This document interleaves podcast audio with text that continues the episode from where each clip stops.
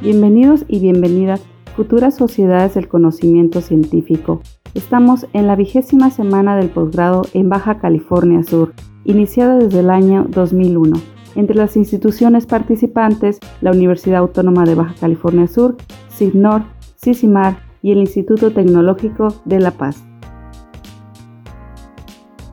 Uno de los grandes problemas actuales en relación con el desarrollo económico y social es el de qué tipos de conocimientos es necesario generar y aprovechar y cómo hacerlo precisamente para esos fines.